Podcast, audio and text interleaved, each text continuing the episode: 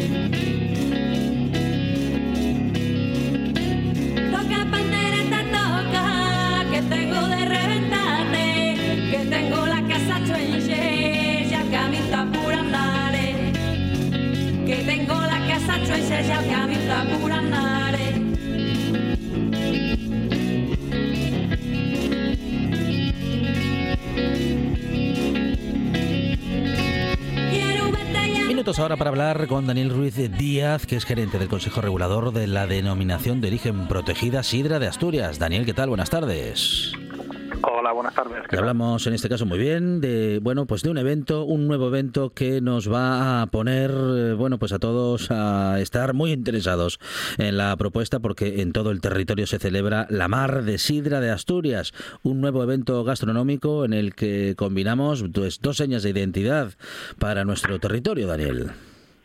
Eso es, eh, vamos a poder disfrutar eh, de sidras naturales espumosas con denominación de origen, con manzana 100% asturiana, con tapas de aquí, con tapas eh, marineras, eh, con bueno, casi todo lo que te puedas echar a la cara, eh, sarda, pulpo, chipirones, mejillones, ostras, tamburiñes, un poco de todo, ceviche, hasta langostines, yo creo que tiene que tiene alguno. y, la idea y el objetivo es, es promocionar este tipo de sidras, en que estamos muy acostumbrados a, a verlas en, de cara a las navidades, en algunas celebraciones y demás, pero el consumo se suele quedar ahí y lo que queremos precisamente pues es, desestacionalizarlo, es que mm, la conozcan eh, muchos asturianos y, turistas que, que, puedan acercarse del 5 al, al 15 de mayo en unos 52 establecimientos a lo largo de, toda Asturias. Ah, qué bueno, bueno, muy bien, muy bien. Más de 50 establecimientos es un buen número para poder recorrer, bueno, pues muchas propuestas. Hablas eh, eh, fundamentalmente, o estamos hablando fundamentalmente, Daniel, de la, bueno, de sidra espumosa, mm, una, una sidra a la que estamos poco acostumbrados. Sí, bueno, en concreto la denominación es sidra natural espumosa, que yo creo que el término natural también tiene mucho que ver. El, gas carbónico que tiene es endógeno.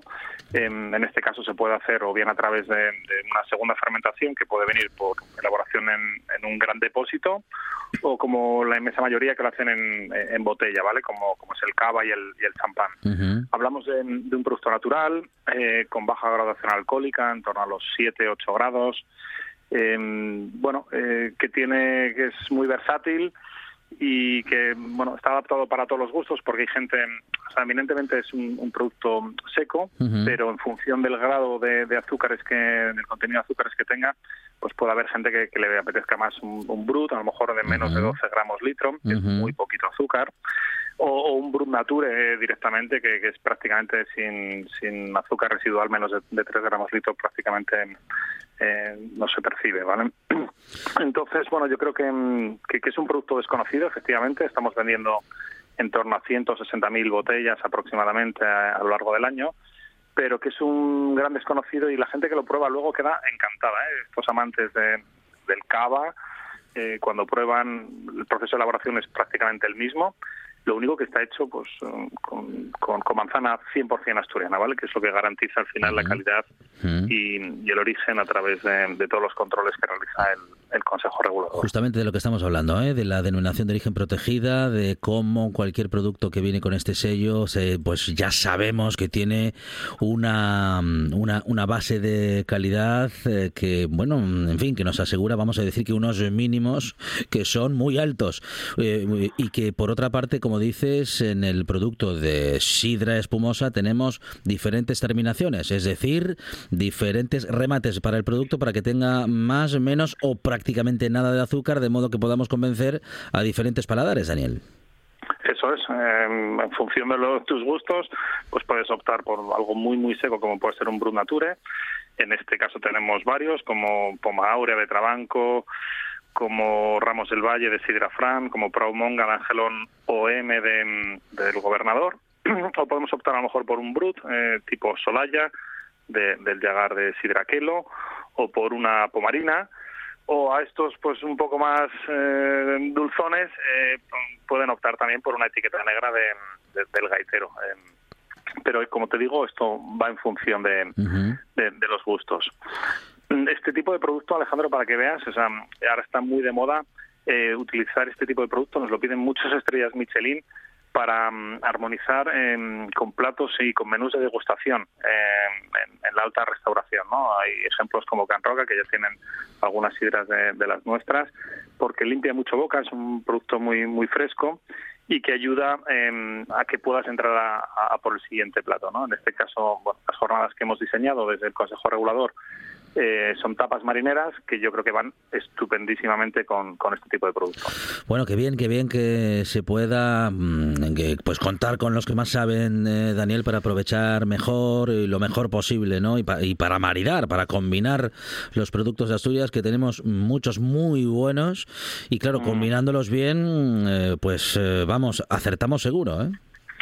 Segurísimo. Eh, mira, lo, tenemos en un montón de concejos, desde Avilés, Candás, Cudillero, eh, Gijón, Infiesto, eh, Oviedo, por supuesto, Luarca, Villaviciosa.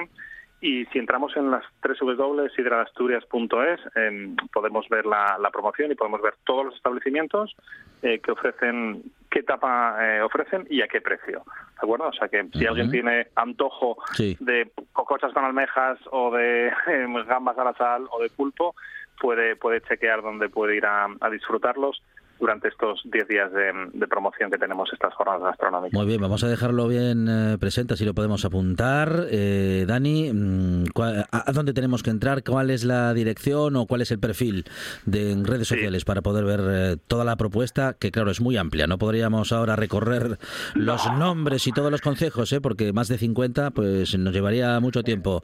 Pero ¿dónde lo podemos tener presente? Pues sí, lo, podemos encontrar en www.sidradasturias.es, en, en nuestra página web, también en redes sociales, en Facebook, Twitter e, Instagram.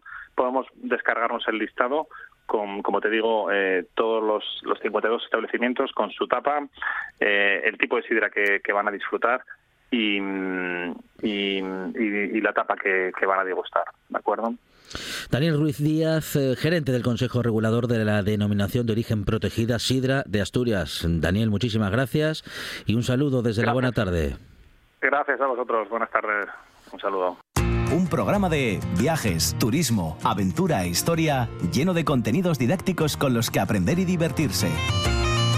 Un escaparate turístico donde se incluyen información sobre casas rurales, hoteles, gastronomía, turismo de aventura, senderismo, festivales. Voy a volver a salir y quiero que me aplaudáis como si fuera yo que sé. Un buen día para viajar. Un programa de apoyo al sector turístico de Asturias. Los sábados y domingos a las 10 de la mañana. Cocina tradicional y de vanguardia. Guisanderas, estrellas Michelin y fartures que sacan Michelines. Les Fartures con David Castañón. Sábados y domingos, después de un buen día para viajar en RPA. En RPA, noche tras noche. Un repaso riguroso y ameno a la actualidad de Asturias con nombre propio. Marcos Vega. De muchos lugares de Asturias, una cronología que abarca desde... Noche tras noche, con Marcos Vega. De lunes a viernes, a las 9 de la noche, en RPA. RPA, RPA la radio autonómica de Asturias.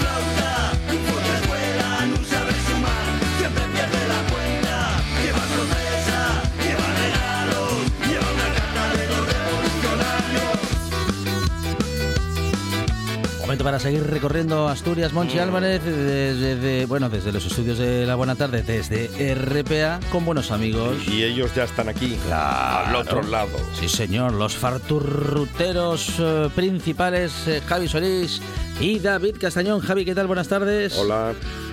Buenas tardes, compañeros. Hola. David Castañón, bienvenido. Muy bien, muy bien. Bueno, con todo preparado también para mañana en una nueva edición de Les Fartures, David. Sí, sí. Venimos con un fin de semana cargado de cosas bones y fartones. Qué bueno, qué bueno, Sí, qué bien. Pero tú dónde estás metido? ¿En una Sí. cueva? Mañana no vas a hacer el programa desde ahí, ¿no? Porque no se te escucha muy bien en este momento, David. Pues estoy metido aquí en Tudelas aquí porque Sí. voy camino de, de Trave, que voy a firmar libros, Sí. eh, Ah, porque es el día de las letras asturianas Qué y vamos bueno. a firmar libros en asturiano en una librería Qué bueno. y después vamos a celebrarlo eh, en un concierto de diciembre, Javi y yo juntos. Uy, qué, buen, bien. qué buen qué bien. cierre de fiesta. Qué bueno, qué bueno, qué bueno. Guardá ya la mocedad, calle entamada, guay por Uviero. Qué bien. Eh, bueno, lo estáis pasando muy bien en esta gira, ¿eh? De presentaciones, eh, con firmas, con, bueno, con mucho público en todas las presentaciones y con, bueno, muy, muy buena recepción de ese, de esa, bueno, esa versión de Les Farturrutes eh, en ese libro, en fin, que acaba de salir o que ha salido hace algunas semanas y que sigue, bueno, pues con un buen recorrido por Asturias, David. Sí, la verdad es que estamos muy muy contentos. La, la acogida está siendo espectacular. Eh, también he de decir que, que claro, eh, eh, cuando co- por reclamo pones a un presentador como a Javi Solís, Ya. pues claro, con una estrella radiofónica la gente acude a, Sí, en masa a verlo. Pide, piden ir más firmes a él que a mí, ya. Sí, Tiene sí, mucho sí. tirón, Javi Solís. Lo quieren, quieren ver, quieren ver quién es esa, esa voz que les llena de ilusión cada vez que cuenta esas historias que nos cuenta. Y, y luego dicen, no te imaginaba tan guapo. Claro. Tien- Tienes un, un toque, una retirada Robert Mitchum. Sí, qué barbaridad. Eh, sí, te- tengo tirón, pero ayer tuvo una presentadora mucho mayor que yo y yo no estuve en ese sitio, Monchi. Ah, Ajá, ajá. hablamos de Cotiello, ¿a que sí? Eso es, eso Mm. es. Sí, sí, sí, sí. Estoy, estoy, todavía no piso suelo, todavía estoy, estoy entre nubes. Qué, qué emoción tan prestosa en todos los Sí, sentidos. muy maja. Qué bueno, qué bueno, muy bien. Sí, señor. Bueno, Buena gente. está bien, bueno, está, está bien contar con buenos amigos y amigas eh, apoyando el proyecto ¿eh? y bueno, y también que lo podamos contar en esta buena tarde. Hoy, ¿dónde nos vamos? ¿Dónde nos vamos de Farturruta, compañeros? Vamos a ir al occidente asturiano. Vamos al Concello de Cangas del Narcea. Muy bien. Eh, un sitio guapísimo y eh, vamos a subir a un, a un 2000, vamos a subir a un pico. Vaya. Que tú cuando dices, subes a un 2000, parece que llena de mi madre. Pero eh, vamos a hacerlo por una ruta curtia y llevadera, porque miráis, son eh, pues algo menos de 8 kilómetros Sí. y 400 metros de desnivel nada más. Mm, Eh, y vais a tardar menos de cuatro horas en hacerlo. Quiero deciros que, aunque parezca que sea un 2000, que ya algo que impone, eh, puede hacerse sin ningún problema. Vamos a subir al Cuetu Darvas, que ya como se llama el pico, pero para subir al Cuetu eh, hay que pasar por una chaguna que es espectacular. Eh, salimos de lo que se conoce como el puerto, el, el nombre es el puerto de Chitariegos. Ahí eso ya es famoso porque ahí hay una, si pasas a la frontera para el otro lado, para, el otro lado del muro, eh, hay, hay una estación de esquí que ya, que ya también es famosa. Nosotros salimos de ese pueblo, de- del puerto, y vamos subiendo por una pista hasta llegar a una área recre- recreativa y ahí empieza lo guapo, porque llega la chaguna, que ya es espectacular, con unas vistas increíbles, y tiene ahí una leyenda muy guapa y rápida que nos puede decir Javi. Venga, Javi. A ver, Javi. Sí, ahí está la, la laguna de, de Cheitariegos, ¿no? Que, que tiene una leyenda que decía que un peregrín eh, eh, se acercara al pueblo de Brañas, que está muy cercano a la, a la laguna esa, o a la chaguna, y entonces pidió a Gosti, ¿no? Pidió que lo, que lo dejaran dormir eh, en pueblo y nadie lo, quiso, eh, bueno, detener con él y entonces el pelegrín eh, marchó muy enfadado y demás y pasó eh, la noche a la intemperie, ¿no? Al ventestate ahí donde la chaguna.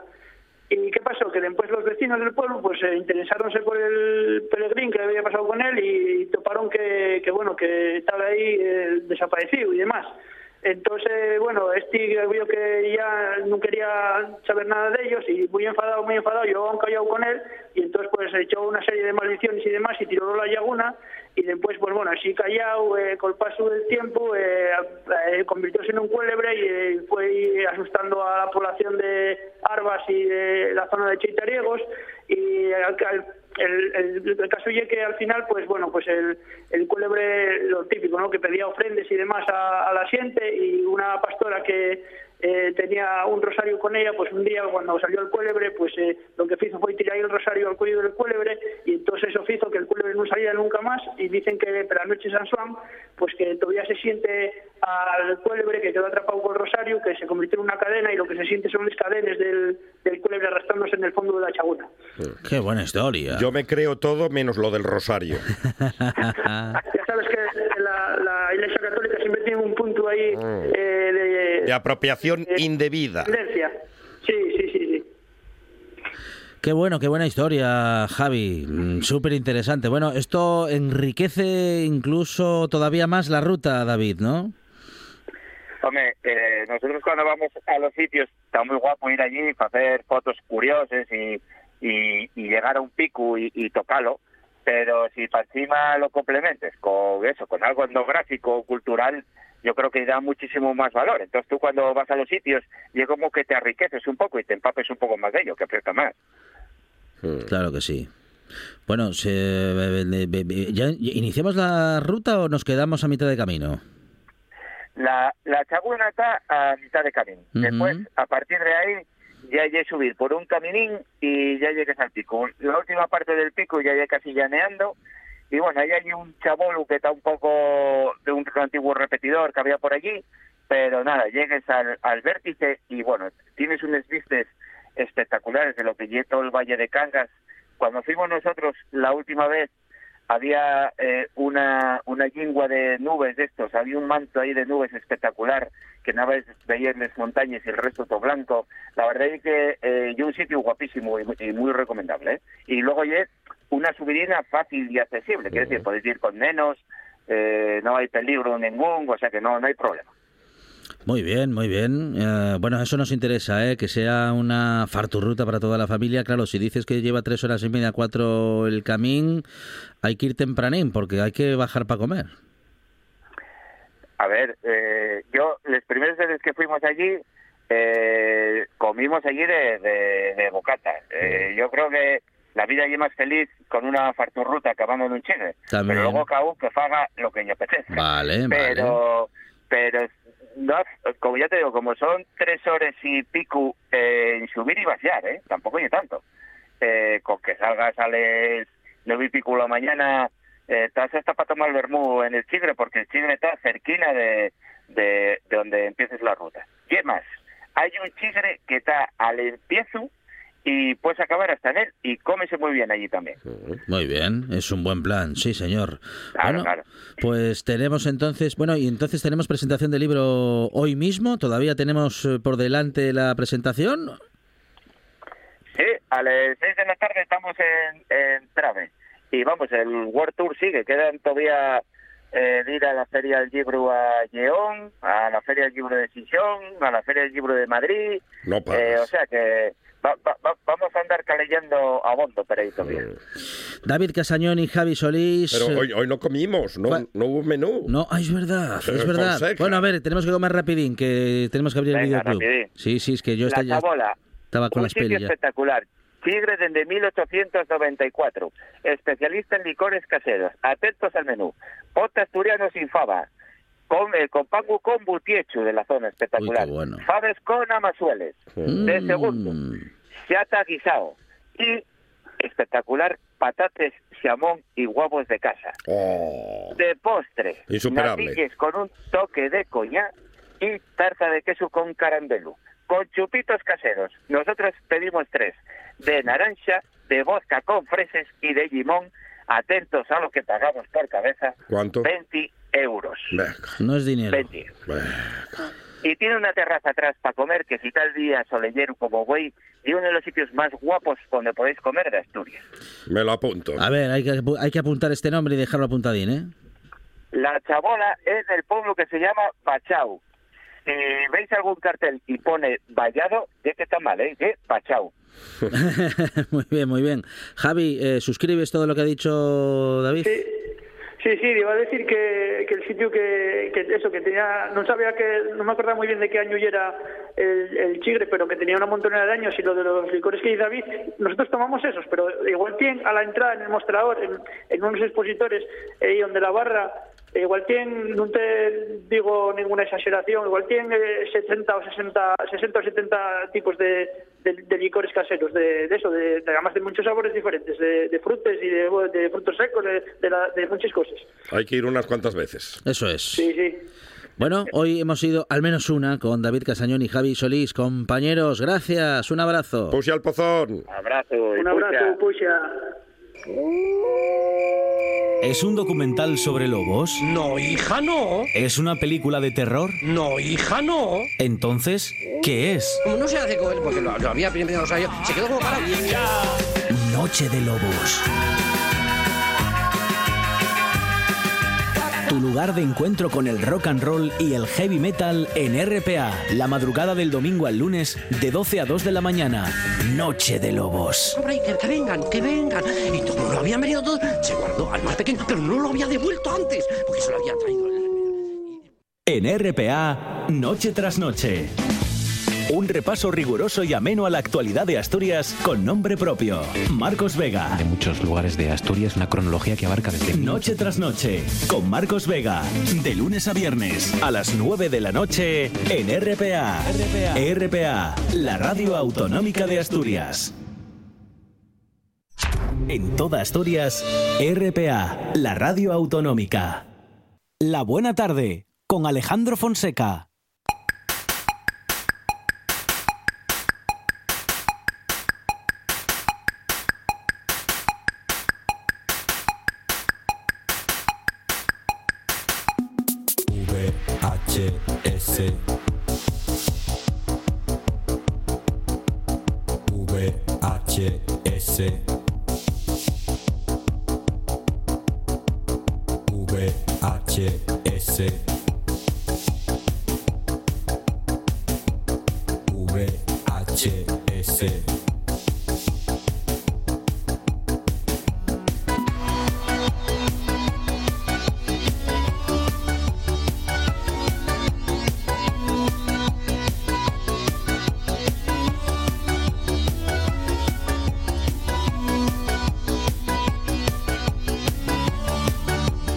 Y estamos en este videoclub que vuelve a abrir con José Fernández Ribeiro, nuestro director de cine. José, ¿qué tal? Buenas tardes. Buenas, buenas tardes. Aquí recuperándose y, y en recuperación. José, eh, que mientras se recupera, vuelve a la radio para, claro, para hablar de cine. Sí, bueno, la verdad es que llevo unas, eh, unas cuantas semanas eh, con varios, unos problemas de espalda que están dando Sí. bastante guerra, pero bueno, yo creo que hablar un poquitín de cine va a venir bien también para despejar un poco, ¿no? A pesar de, de, bueno, de, de las molestias que causa todo esto y lo que, lo que duele, ¿no? Que eh, lo peor, lo que peor llevo es que no me deja ni ver películas prácticamente, ¿no? Porque no pilla postura de ninguna manera y es lo que me está, me está fastidiando, que ahora que tengo más tiempo pues no puedo ni aprovecharlo para ver pelis, pero bueno, hoy vamos a hablar de, de tres de ellas que merecen muchísimo la pena, así que bueno, yo creo que vamos a compensar con creces todo esto. Muy bien, estamos como siempre con tres películas y vamos, eh, bueno, pues rápidamente ya abrir el videoclub y a escuchar y hablar sobre la primera. ¿Y usted, Maldonado? Todo lo que sabe lo aprendió en Rusia.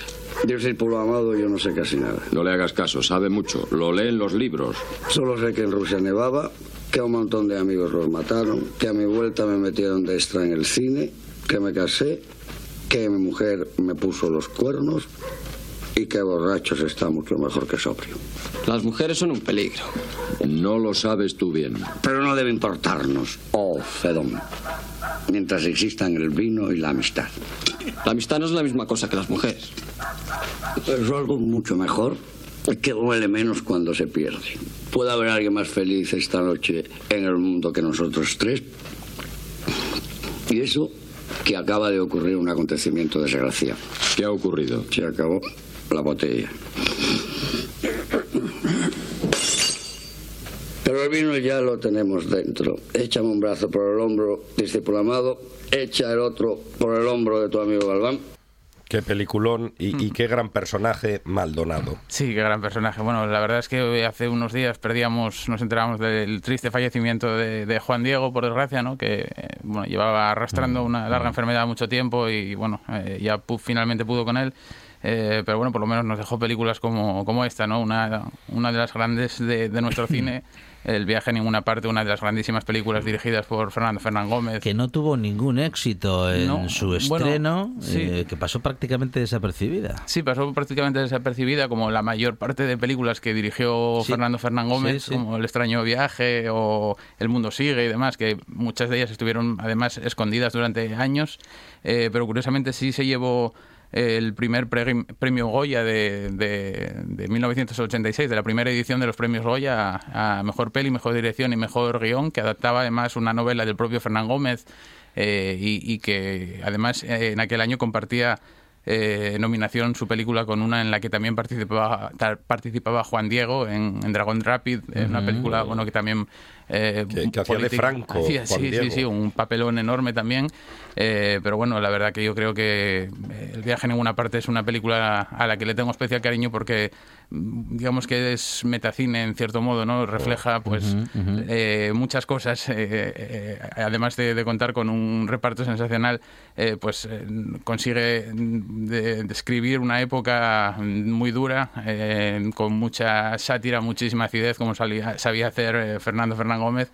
Eh, y reflejar pues eh, la, la, eh, la pobreza que había eh, tanto económica y eh, como cultural y mental en aquellos años en muchos sentidos y cómo fue eh, cambiando pues eh, digamos eh, la, vida de, de los actores de teatro ¿no? y cómo han tenido que seguir reinventándose hasta nuestros días para poder seguir llevando a cabo esa pasión ¿no? tan importante como como bueno como, como ser artista no y reflejar también lo que lo que supone ser, artista. Además bueno eh, Fernando Fernán Gómez eh, se reúne se digamos se rodea eh, de Juan Diego eh, de Gabino Diego eh, de José Sacristán de María Luisa Ponte, Agustín González, Emma Wow. Cohen, Queta Claver, Miguel Reyán, eh, Sim- reparto. Simón Andreu, Antonio Gamero, ahí, ahí sale- Están, to- están todos. Están todos. Dices, mira, están todos. Unos más y unos menos, Sí, ¿no? Pero sí. la verdad que es una, una delicia ver eh, una, una película en la que, bueno, pues habla de, de tantas cosas tan importantes y que, bueno, yo creo que,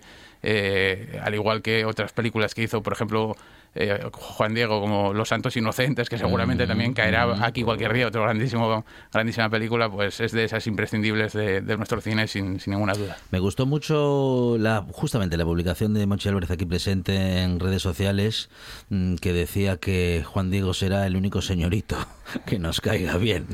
Sí. El, el señorito Iván. Sí, posiblemente sea de los, de los pocos que hay. Que hay. Bueno, que el señorito tampoco es, e- ese tampoco nos cae bien, pero bueno, va. Ya, ya, Como bueno. era Como Juan Juan Diego, Diego. pues, pues Se también, lo- ¿no? se lo vamos a pasar. Sí, Sí, sí, sí. sí, sí, sí.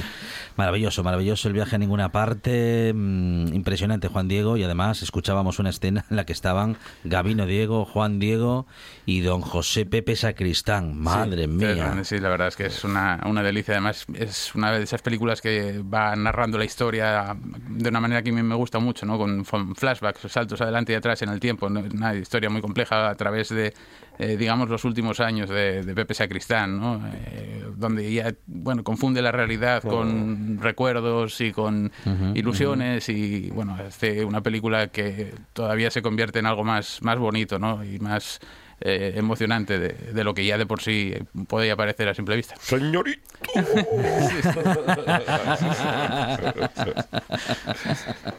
Bueno, eh, eso, diálogos, escenas que están en nuestra memoria y que ni bien las recordamos, sabemos pues de, de lo que estamos hablando, ¿eh? Nuestro gran cine, nuestros grandes del cine, eh, Juan Diego y bueno, pues este, este recuerdo en el que seguramente continuaremos en las próximas semanas. Tenemos más películas en este videoclub. Dices que jugabas al blackjack. ¿Controlas las que salen? No. Pues si no controlas las cartas que salen, Es mejor que no juegues al blackjack. Gracias por el consejo, amigo. Eh, John. ¿Qué? Hemos estado charlando. Te he invitado a un café, te he dado un cigarrillo. John, mírame. Si eres un maleducado, será mejor que te largues. Y si quieres hablar conmigo, si quieres hablar conmigo, en ese caso, no rechaces cuando te tienden la mano.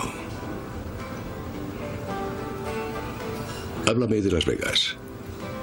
Háblame de lo que te pasó allí. Porque te ocurrió algo y quizá pueda ayudarte. ¿Quiere ayudarme? Me parece que necesitas un amigo. ¿Quieres ser amigo mío? Entonces deme seis mil dólares. ¿Los tiene? ¿Puede dar seis mil dólares a un desconocido? Porque eso es lo que necesito. Y no le importaba nada más, José. No, la verdad que esta es otra película que me encanta, de un director que me encanta, que es eh, Philip Seymour Hoffman. Es la ópera prima del de, de, director después de haber hecho eh, eh, Philip Seymour Hoffman, perdón, Paul Thomas Anderson, perdón, que la medicación es, me tiene zumbado, pido disculpas a los oyentes. Philip Seymour Hoffman aparece en la película, esto es eh, Sydney o Hard Date, una película, eh, digamos eso, la, la, ópera prima de este director que ya había hecho dos cortos sensacionales y que bueno, luego haría Boogie Nights, Magnolia, Embriagado de Amor y todo lo que ha hecho después, como oh, buenas, Licorice Pizza.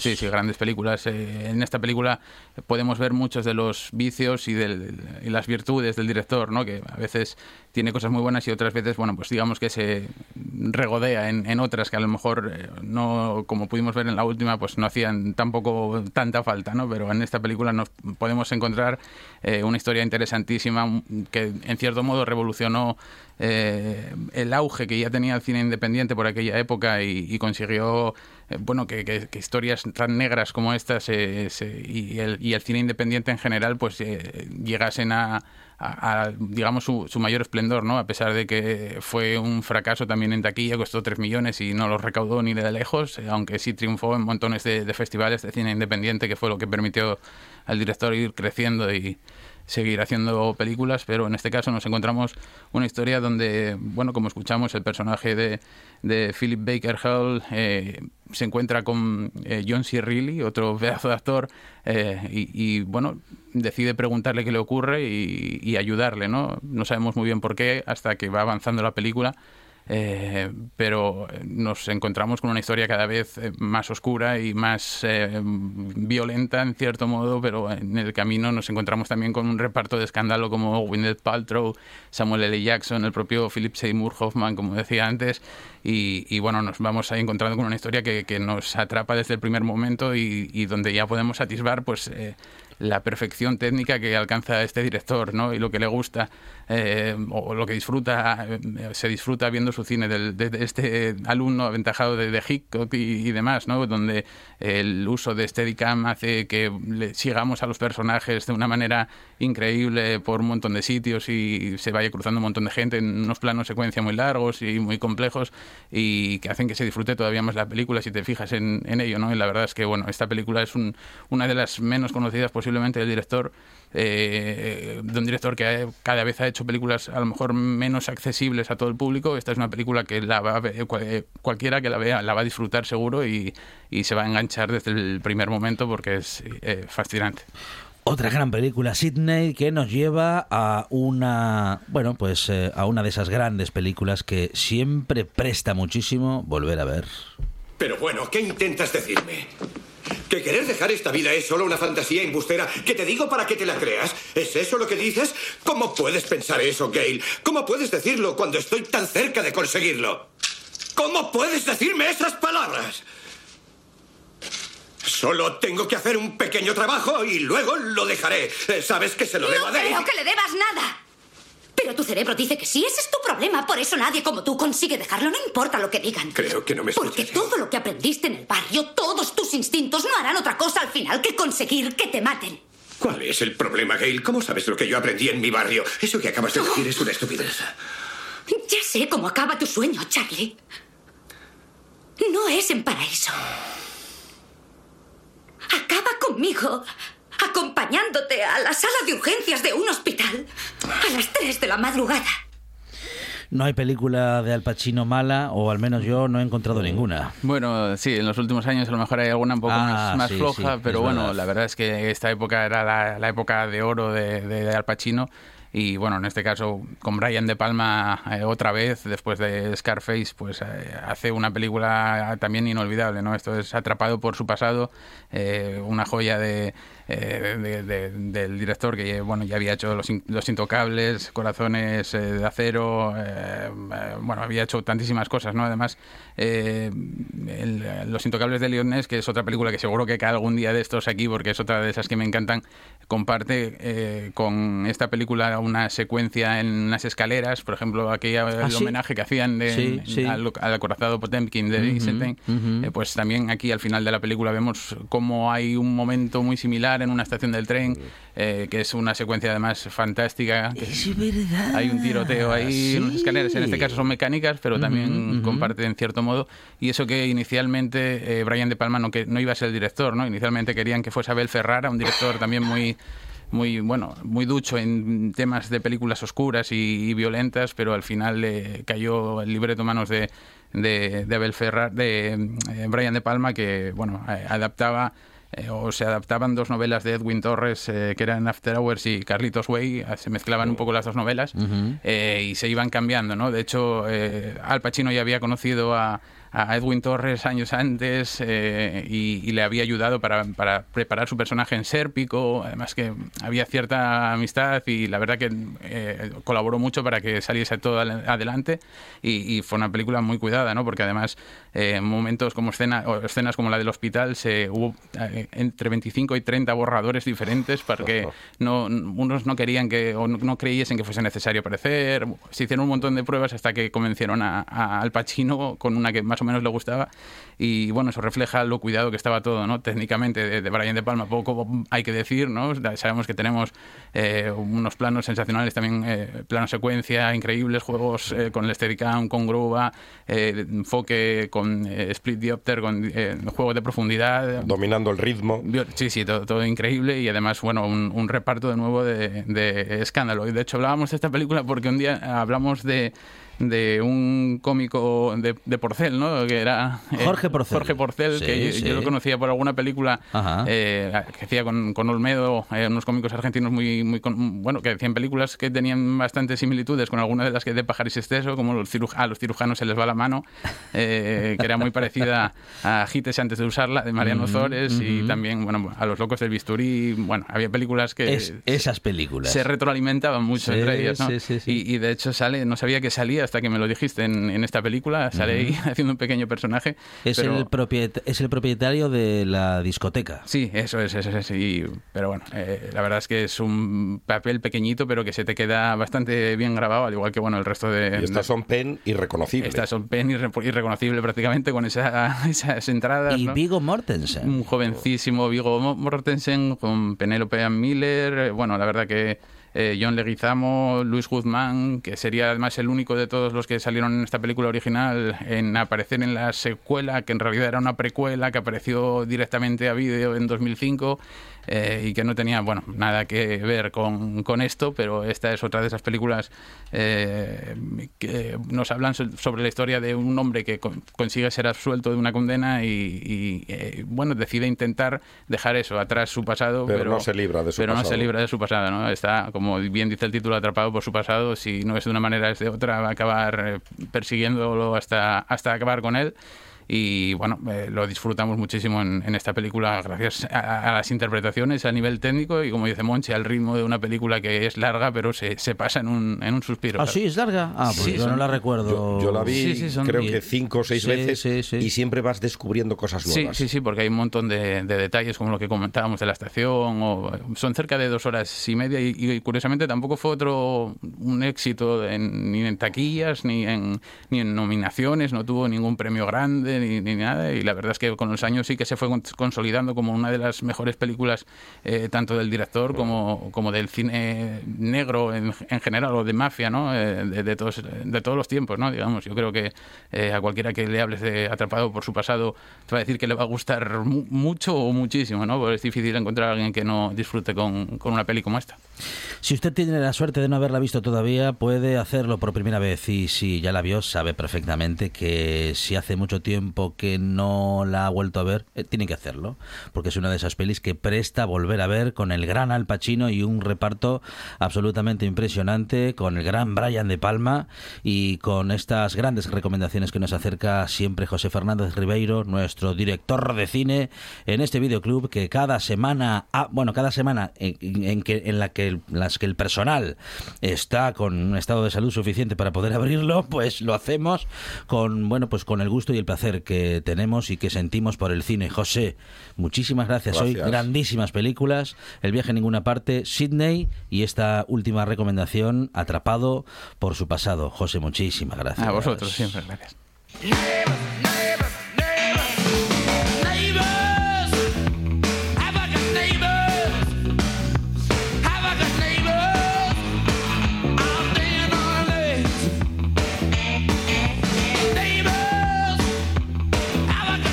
Historia de la tarde que nos lleva a las noticias y que también nos lleva al final del programa. Buen fin de semana para todos. Tenemos todavía mucha tarde por delante, tenemos todavía mucha radio, porque después de las noticias tenemos a la gran Arancha Nieto y una nueva edición del Directo Asturias, la última de esta semana. Lo dicho, nosotros con esta buena tarde regresamos el lunes a partir de las 4 de la tarde aquí a RPA con más buena tarde y más radio. Buen fin de semana.